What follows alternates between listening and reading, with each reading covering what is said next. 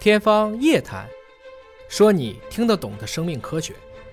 先介绍一下你这一年的工作的主要内容是什么吧。呃，疫情之初的时候，主要是跟随汪老师一起到武汉去进行这个武汉前线的抗疫工作，呃，包括这个试剂生产的提升产能，呃，武汉一检这检测能力，特别是火眼实验室的这个建设和运营，呃，再就是武汉这个整个团队的这些统筹和前线的这些工作的安排。那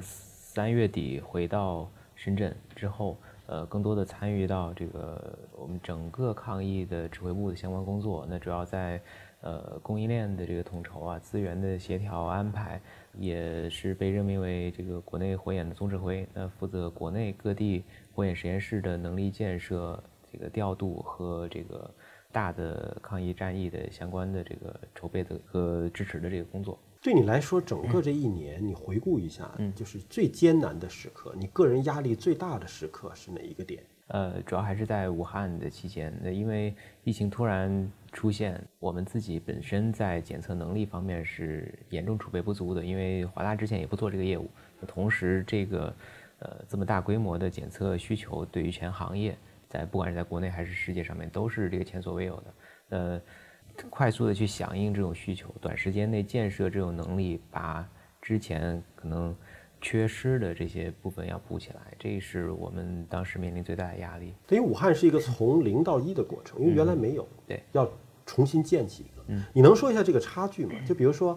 呃，武汉当地在医检所或者是普通的一家三甲医院，每天能够做 PCR 的核酸检测量，能够做到每天单管多少？那我们的这个实验室出来了之后，当时汪老师喊出的每天要测试多少？那在一月二十六号，汪老师带队到达武汉的第一天，给我们做战略部署的时候，就提出了一个重要的这个目标，我们叫三个一。首先是保证试剂盒的这个供应，呃，每天十万人份的试剂盒的生产供应能力，以及每天一万人份的这个检测能力。当时从普通三甲医院的两三百，嗯，直接就喊到了每天一万，嗯。这个巨大的差距啊，怎么来实现呢？呃，我们一听这个目标的时候，其实大家都有点这个怵，因为确实远远超越了我们当时的水平。那这种这个提升从几方面，首先是从这个流程啊，在这个关键的设备上面，但是当时我们还不确定说我们能够做到这种设备的提升。九六零是后来接下来几天里面来。着重讨论的一件事情。第二个就是这个相对的人，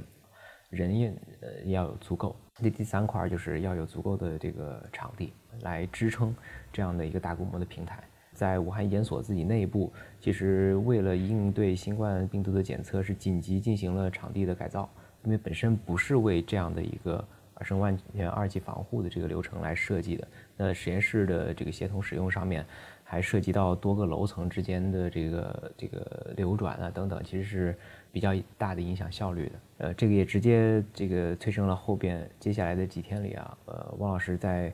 各级的这个会议上面大声疾呼，提出这个大规模核酸检测平台建设的这样的一个建议。所以汪老师对这个痛点和瓶颈看的是非常准，这也得益于他过去几十年啊在公共卫生方面的这个经验和。呃，超前的这种意识，政府这个同意了我们的请求，呃，这个或者是叫提议啊，所以政府有了这个决策之后，我们也在政府协调之下，与中交二航局啊这些建设单位一起，就马上开始这个选址和建设的相关工作。那从一月三十号确定这个现在的火眼实验室的这个地方，呃，三十一号所有的这个设备材料开始进场建设。那在接下来的这一周里面。把第一个火眼实验室建起来，那这其实后边来看呢，是对武汉的抗疫至关重要的一个决策。你觉得武汉经验对于你个人来讲，嗯，最宝贵的是什么？觉得首先是对于公共卫生事件的一种洞察力。刚才也提到，这个汪老师还没有到武汉的时候，其实他这个心里就已经想好武汉缺什么，到了之后马上就在这几个方面去做部署。这个试剂盒供应能力、核酸检测能力以及这个实验室的规模数量，那这其实这个给我们呃的一个很大的启发，就是你真正看到这些公共卫生事件，以及甚至更大范围的，就是一个事情背后的本质和它的这个关键点在哪。那第二个就是这个克服一切困难，坚决执行。那个时候缺人啊，缺物，什么都缺。武汉又是封城的状态，外面的东西进不来，所以我们在这个自己能力的这个提升上面，以及在火眼实验室建设的整个过程里面，始终面临这个物资资源匮乏的这个状态。那怎么在这种这个状态之下去解决问题，还要保障我们的速度和质量啊？这个不仅是武汉城内的这些团队的工作，还得益于华大就在全国各地，甚至包括海外。的这些团队的一致的这个努力，除了这一方面之外，还有就是对于一个零到一的这个创新过程里面所遇到的很多这个困难。呃，我们这个最艰难的时候，就是在这个火眼实验室还没有建成，在武汉华大的实验室里面，面临超过我们通量能力的这些样本不能够及时交付的时候，很多的问题，包括这种大规模采样之初啊，前端的很多问题，这些这个过程是需要。超强的这个工作强度和这个额外的这精力去处理的，这是这个，这都是一些这个困难吧。但是这些困难呢，都必须去克服。所以我们也不断的去激励团队，包括这个每一个人，其实从我到这个所有大家都顶在前线上面去解决这些问题。那第三个就是一个收获和体验。实现九六零的这个能力提升，呃，以及火焰实验室的建成之后，我们在通量、速度、质量这各个方面都全力的去做到最好。虽然当时一段时间内火焰实验室的这个检测不饱和，但是只要给我们的任务，我们都完成的又快又好，保障这个日清日结，保障这个质量，这个也是一定程度上面让我们的这个口碑和这个声誉。呃，能够去得到改善。那关键的一个转折点还在二月中旬。那当时这个十三号，湖北省委书记和武汉市委书记也新任的到任啊，提出了要一次清零和这个应检尽检的这个工作。所以很快这个检测任务越来越多，但是我们仍然能够坚持我们的这种承诺和保障。所以也更快、更好的这个得到了政府的。这个认可，呃，特别是在二月底的时候，这个二月二十八号，应勇书记专门视察华大，称我们为停不得企业。确实，在那种时候，华大的几乎是全程一半的这个检测能力，为武汉市的这个抗疫核酸检测提供了非常大的这个支撑。那在当时也有一个比较大的事件，就是监狱系统的这个传染传播，所以湖北省所有的监狱都进行筛查。那这个。重大的任务，政府也是把这个任务全部交给我们，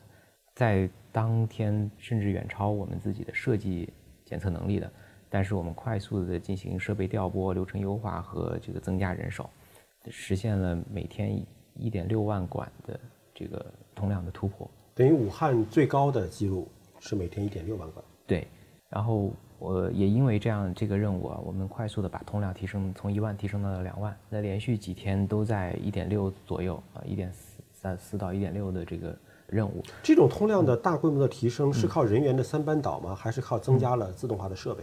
呃，人员的三班倒是一直都进行的，一直都是这样，一直都是这样。呃，主要是要通过增加设备和增加这个班次中的人员数量。这里面很重要的一点啊，就是在这个实验流程里面用自动化去做替代。这也是为什么说，呃，九六零是一个工军机型的核酸提取，其实只是它这个中间非常小的一个功能。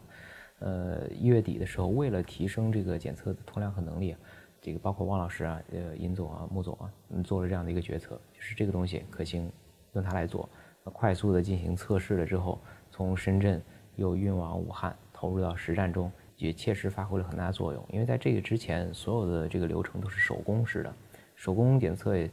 很大的问题就是，第一，它的这个流程慢，通量低，因为一个人一次能操作的有限啊，一排嘛，一叶枪一排就那么几个，对吧？也非常有限。第二是非常耗人工啊，也需要很多人、很多班次同时去搞。